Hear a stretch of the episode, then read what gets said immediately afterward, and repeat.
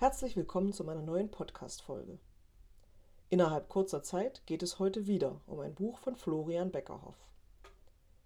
Denn wie es die Fügung wollte, erschien, kurz nachdem ich seinen letzten Roman Herrn Heidugs Laden der Wünsche aus dem Jahr 2017 gelesen hatte, sein neues Werk Sommer bei Gesomina.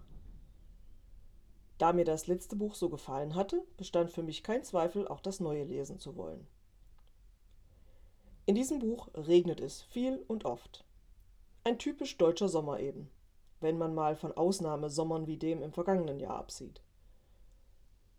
Ich fühlte mich vom Autor etwas zu unvermittelt in die Geschichte hineingeschubst.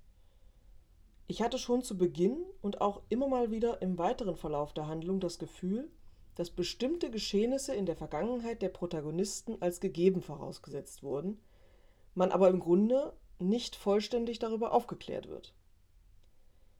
Das alles macht Florian Beckerhoff aber wieder wett durch die liebevoll gestalteten Charaktere und die kleinen und großen Weisheiten, die sie alle in sich tragen. Bei manchen von ihnen befördert erst die Anwesenheit der Hauptfigur Jona, dass diese Weisheiten und Erkenntnisse zutage treten. Und natürlich die Anwesenheit der Quatschlappen.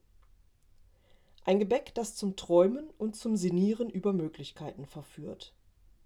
Mit unvorhersehbaren Folgen.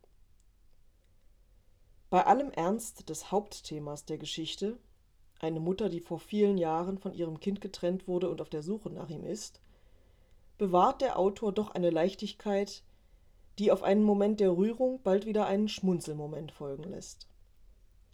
Mir hat das Buch trotz der beschriebenen kleinen Schwächen gefallen.